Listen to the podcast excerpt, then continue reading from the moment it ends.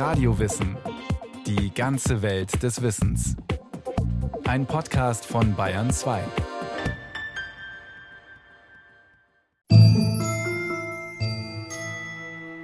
Wie süß das Mondlicht auf dem Hügel schläft. Komm, sieh, wie die Himmelsflur ist eingelegt mit Scheiben lichten Goldes. Füll ist wieder Busch und Tal, still mit Nebelglanz. Lösest endlich auch einmal meine Seele ganz. Willkommen, o silberner Mond, schöner, stiller Gefährt der Nacht. Du entfliehst? Eile nicht. Bleib Gedankenfreund. Sehet, er bleibt.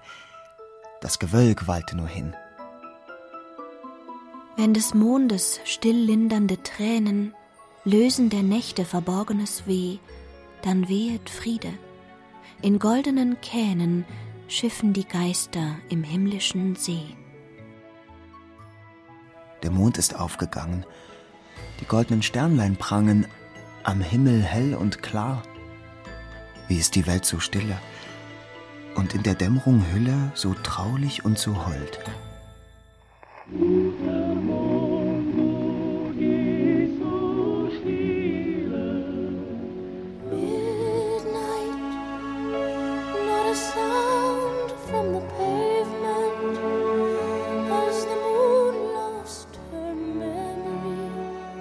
Shakespeare, Goethe, Klopstock, Mozart und Haydn, Karl Orff und Andrew Lloyd Webber. Der Mond hat sie alle inspiriert. Mehr als der ganze funkelnde Sternenhimmel, mehr als die Sonne, deren greller Glanz wärmt, aber auch schmerzt. Das milde Licht des Mondes hingegen tröstet und verzaubert, zieht den Betrachter magisch in eine fremde Welt, ruft bange Ängste wach und hoffende Träume.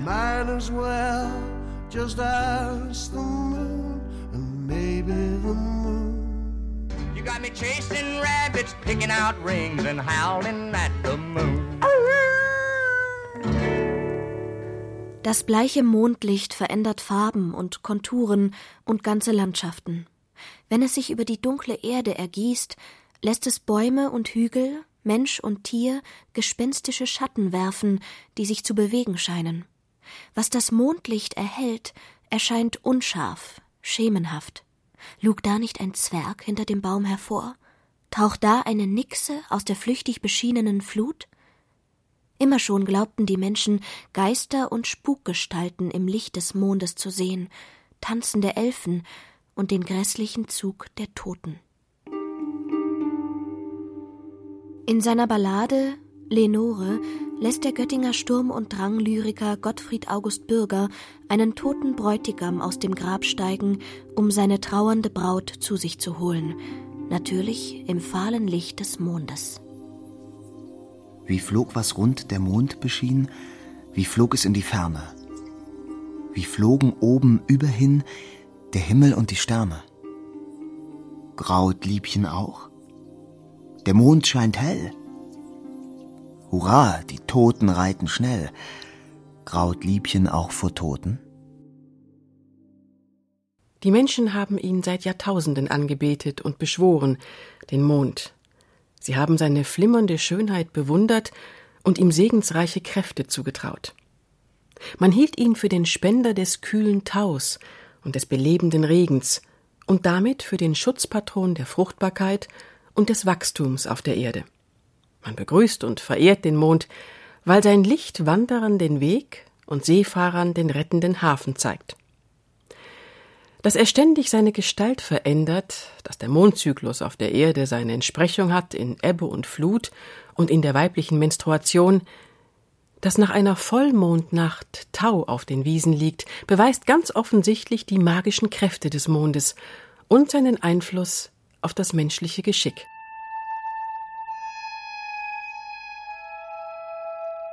Mein Schicksal dreht sich auf dem wandelnden Rad. Sinniert der griechische Dramatiker Sophokles. Wie das blasse Gesicht des Mondes, das nicht zwei Nächte im gleichen Antlitz bleiben kann, sondern ausströmt aus dem Dämmer, dann wächst, mit lieblicher Miene zum Vollmond zunimmt, und immer wenn er sich am schönsten zeigt, erlöscht er und nimmt wieder ab und wird zum Nichts. Aber nicht nur die Vergänglichkeit alles Irdischen symbolisiert das wankelmütige Nachtgestirn, sondern auch Wiedergeburt und Auferstehung. Darum findet man es als Schmuck in Gräbern. Seit dem alten Ägypten ist sein Symbol die glitzernde Barke, die still über den nächtlichen Himmel gleitet und den Vollmond in der Mondsichel wie in einer Schale geborgen zeigt. Beginn, Vollendung und Wiedergeburt des Lebens in einem einzigen Bild.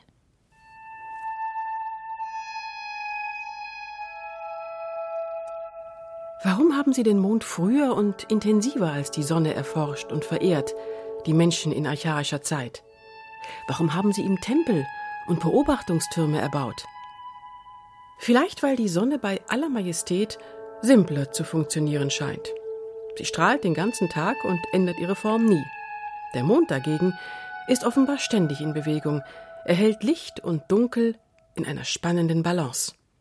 Kein Wunder, dass sich die Mondpriester schon in grauer Vorzeit als Astronomen betätigten. In Höhlen aus der Steinzeit entdeckte man winzige Knochen, 30.000 Jahre alt, darauf Markierungen und Strichzeichnungen, die auf die Beobachtung der Mondphasen schließen lassen. In Ägypten und Babylon erstellte man aus solchen Kenntnissen ziemlich exakte Kalender. 150 Jahre vor Christus berechneten griechische Gelehrte erstaunlich genau die Entfernung zwischen Erde und Mond, 400.000 Kilometer. Die ältesten griechischen Philosophen definierten den Mond als erdähnlichen Körper, der das Sonnenlicht reflektiert, und hatten damit eine Begründung für die rätselhaften Flecken auf seiner Oberfläche gefunden.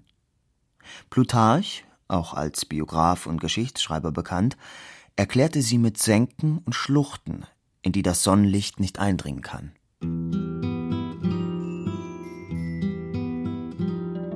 Nachhaltiger als alle Theorien der Philosophen und alle Berechnungen der Astronomen haben sich freilich die Märchen und Mythen in das Bewusstsein der Menschheit eingegraben. Auf dem Mond wohnen Götter und die Seelen verbannter Frevler. Der Mond gehört zum finsteren Jenseits oder auch in das lichte Reich der Träume. Schon seine Entstehung ist von Mythen umwoben. Die alten Ägypter glaubten, Sonne und Mond seien ursprünglich die Augen des falkenartigen Himmelsgottes Horus gewesen. Sein eifersüchtiger Rivale Seth riss ihm das Mondauge aus, doch ein anderer Gott, Tod, fand es in der Dunkelheit und erweckte damit Osiris, den Seth zerstückelt hatte, in der Unterwelt wieder zum Leben. Es ist eine ziemlich schaurige Geschichte, die wohl das Ab- und Zunehmen des Mondes und das Auftreten von Mondfinsternissen zu erklären suchte.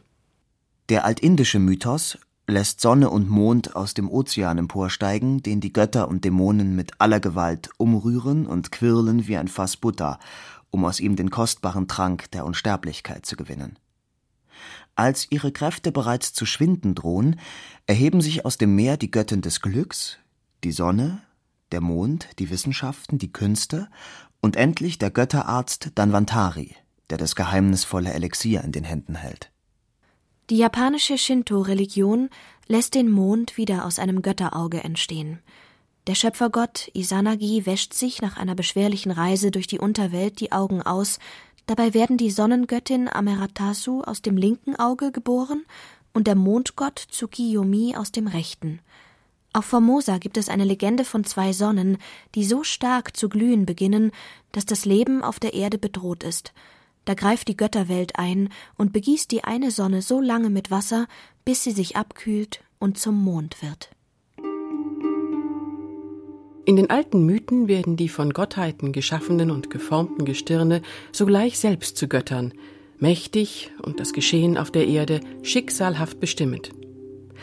Ganz anders die jüdische Religion. Die hebräische Bibel entmachtet das Göttergewimmel am Firmament. Sie spricht nüchtern von Lampen, die der Schöpfer an die Decke der Welt hängt. Gott sprach, Lichter sollen am Himmelsgewölbe sein, um Tag und Nacht zu scheiden. Sie sollen zur Bestimmung von Tagen und Jahren dienen. Sie sollen Lichter am Himmelsgewölbe sein, die über die Erde hinleuchten. So geschah es. Gott machte die beiden großen Lichter, auch die Sterne. Noch deutlicher zeichnet eine alte jüdische Legende diese Unterordnung alles Geschaffenen unter den einzigen Schöpfer. Nach dem ersten Ratschluss Gottes sollte die Sonne die einzige Beleuchtung der Erde sein. Aber Gottes Geist sah voraus, dass die blinden Sterblichen die Sterne vergöttern würden. Wenn die Sonne das einzige Licht sein wird, dachte Gott, wie wird man den Irrtum der Sterblichen zerstreuen können? Darum gab er dem Mond die Regierung der Nacht.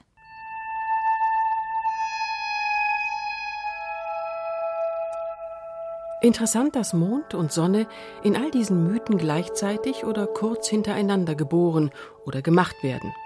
Dass sie als Geschwister auftreten, als problematisches Liebespaar, nicht selten auch als keifende Eheleute. Ein Märchen aus Taiwan erzählt, der Herrscher des Himmels habe den hässlichen Sonnengott mit der schönen Mondgöttin verheiraten wollen, sei bei ihr aber immer wieder auf Ablehnung gestoßen.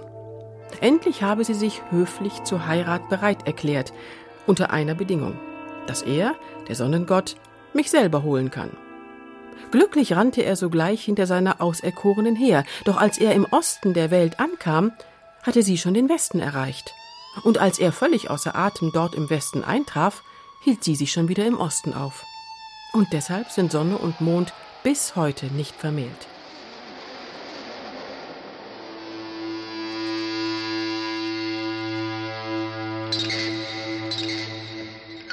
Aus der Oberpfalz überliefert der Sagenforscher Franz Xaver von Schönwerth eine ähnlich tragische Geschichte. Sonne und Mond sind hier zwar ein Ehepaar, doch weil sie hitzig und leidenschaftlich ist, er aber kühl und abweisend, gibt es dauernd Streit. Schließlich schlägt sie ihm vor, wer am nächsten Morgen als erster erwache, der solle in Zukunft am Tag scheinen, dem Langschläfer gehöre dafür die Nacht. Wir wissen, wie die Wette ausgegangen ist. Weil sich die beiden aber trotz ihrer Gegensätzlichkeit lieben, bereuen sie die Trennung bald bitter. Blutrot vor Zorn wandert die Sonne einsam über den Taghimmel, und der Mond ist oft so traurig und deprimiert, dass er nichts mehr essen will und zu einer schmalen Sichel abnimmt. Manchmal werfen die beiden unglücklichen Verliebten ihr verhängnisvolles Abkommen über den Haufen, treffen sich mitten am Tag, und dann ist auf der Erde Sonnenfinsternis.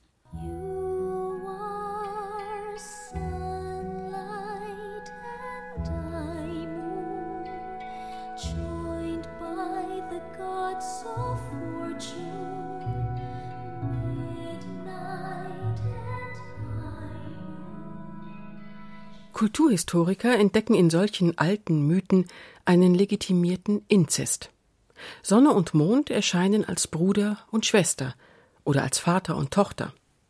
Könige und Herrschergeschlechter beriefen sich bisweilen auf diesen erlaubten Tabubruch, um auf der Erde ähnliche Verbindungen einzugehen. Genau betrachtet weiß allerdings niemand, ob die Mondgottheit nun ein Mann oder eine Frau ist, oder sogar ein Zwitter, wie man anfangs in verschiedenen Völkern glaubte. Die südafrikanischen Buschmänner schätzen heute noch den Neumond als männlich und den Vollmond als weiblich ein. Die Mohawk-Indianer in Nordamerika nennen die Sonne ihren Bruder und den Mond ihre Großmutter. Manchmal klingen die alten Geschichten sehr traurig. Für die Araukaner, die in den südlichen Anden leben, sind Sonne und Mond einmal ein Ehepaar gewesen. Doch der Sonnenmann entpuppte sich als brutaler Geselle, der seine Mondfrau schlug und misshandelte. So schlimm, dass sie eine schwarze Narbe am Auge behielt, die man bis heute sehen kann.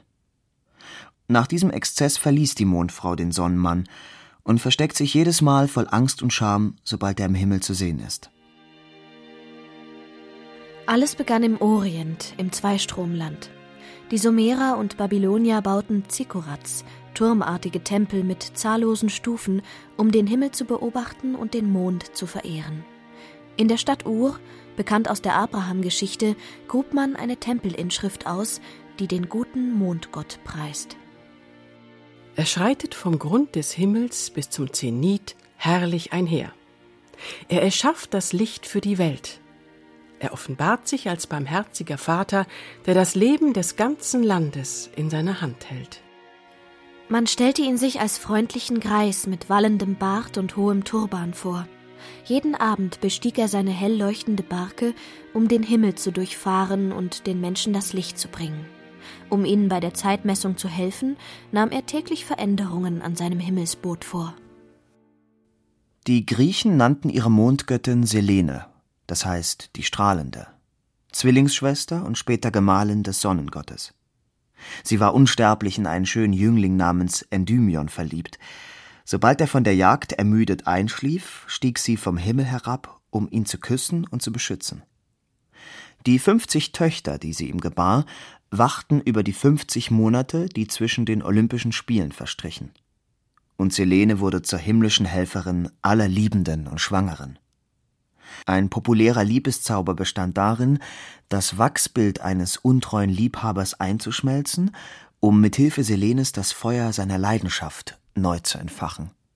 Die Christen stellten dem Glauben an die Mondgötter, an die römische Luna, die spätägyptische Isis und den germanischen Mani die auf einer Mondsichel thronende Madonna entgegen. Heute noch nennen französische Bauern den Mond zärtlich Notre Dame, unsere liebe Frau. Der Islam zog mit dem Halbmond nach, der im vorderen Orient von jeher als Symbol göttlicher Kraft galt. Nun thront er auf der Kuppel jeder Moschee. Übrigens wurden Sonne und Mond in China bis in das vergangene Jahrhundert mit Ritualen und Opferzeremonien verehrt. Beim Herbstfest essen die Chinesen heute noch runde Mondkuchen. Und christliche Fischer in der Normandie rufen Maria nach wie vor in der Gestalt des Mondes an. Lieber Mond, beschütze uns, wenn wir in Not geraten. Die Religionsgeschichte kennt freilich auch bitterböse, blutrünstige Mondgottheiten, wie die Aztekengöttin Coyolxauhqui auf Deutsch etwa goldene Glocken, die ihre vierhundert Schwestern und Brüder zum Mord an der eigenen Mutter aufstachelte. Wer im Mondlicht geschwängert wird, bekommt blöde Kinder. Wer beim Schein des Mondes näht, näht sich sein Sterbehemd. Nach dem Mond soll man nicht mit dem Finger deuten. Man könnte sonst Engel totstechen und der Finger wird zur Strafe steif. Wenn der Mond genau dreimal durch die Wolken scheint, gelingt jede böse Tat. Blühender Aberglaube verbindet sich von jeher mit den eher nüchternen Mythen. Der Mond bietet ja auch eine ideale Projektionsfläche für jede Art von Magie. Er verwandelt sich ständig selbst und kann deshalb auch das Leben auf der Erde beeinflussen. Als Grundregel gilt dabei, der zunehmende Mond bringt Glück und Segen, der abnehmende birgt Gefahren und Vernichtungskräfte.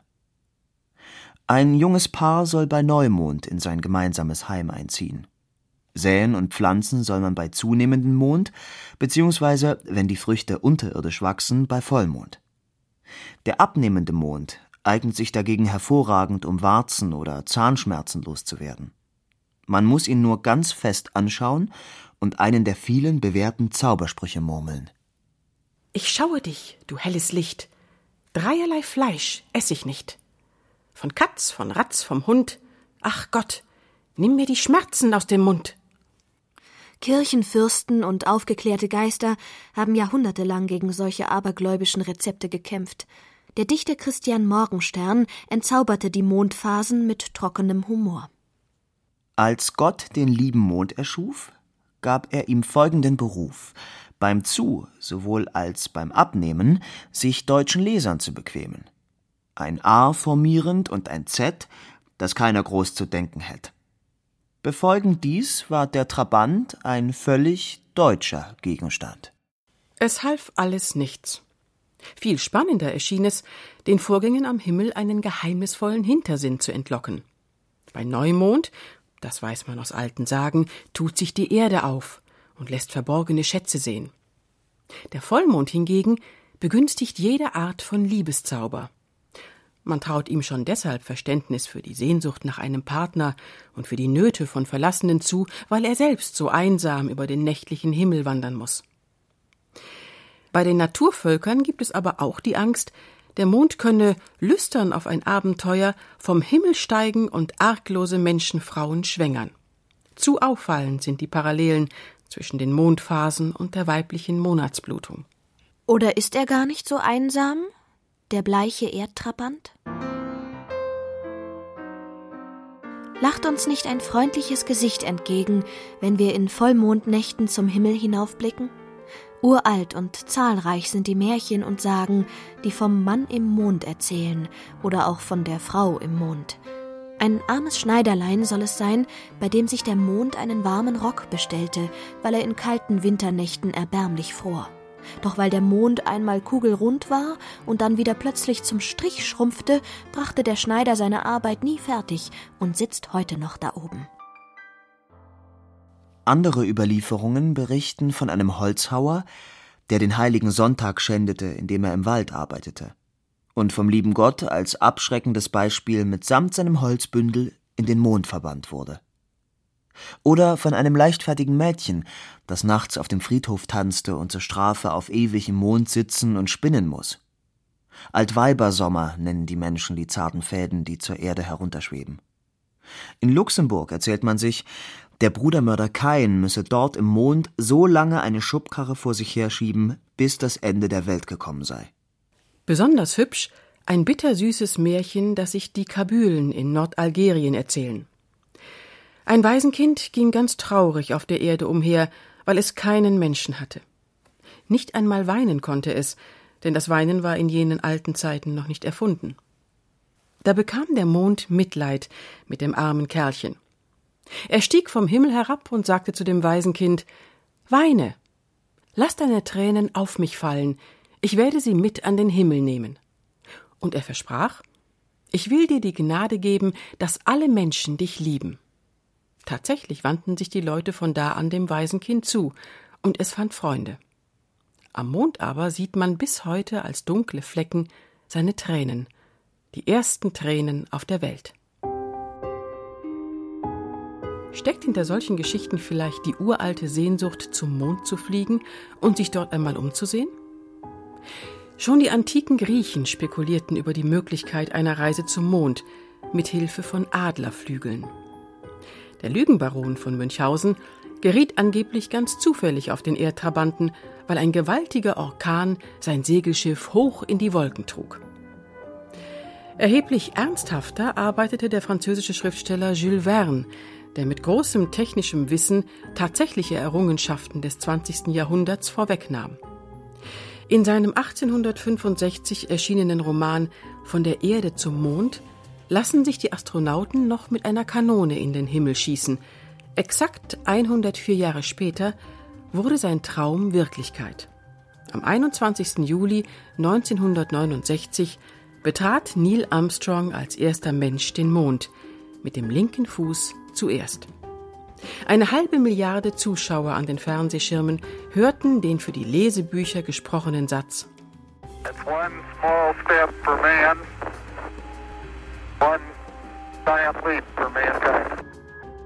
Das ist ein kleiner Schritt für einen Menschen, aber ein gewaltiger Sprung für die Menschheit.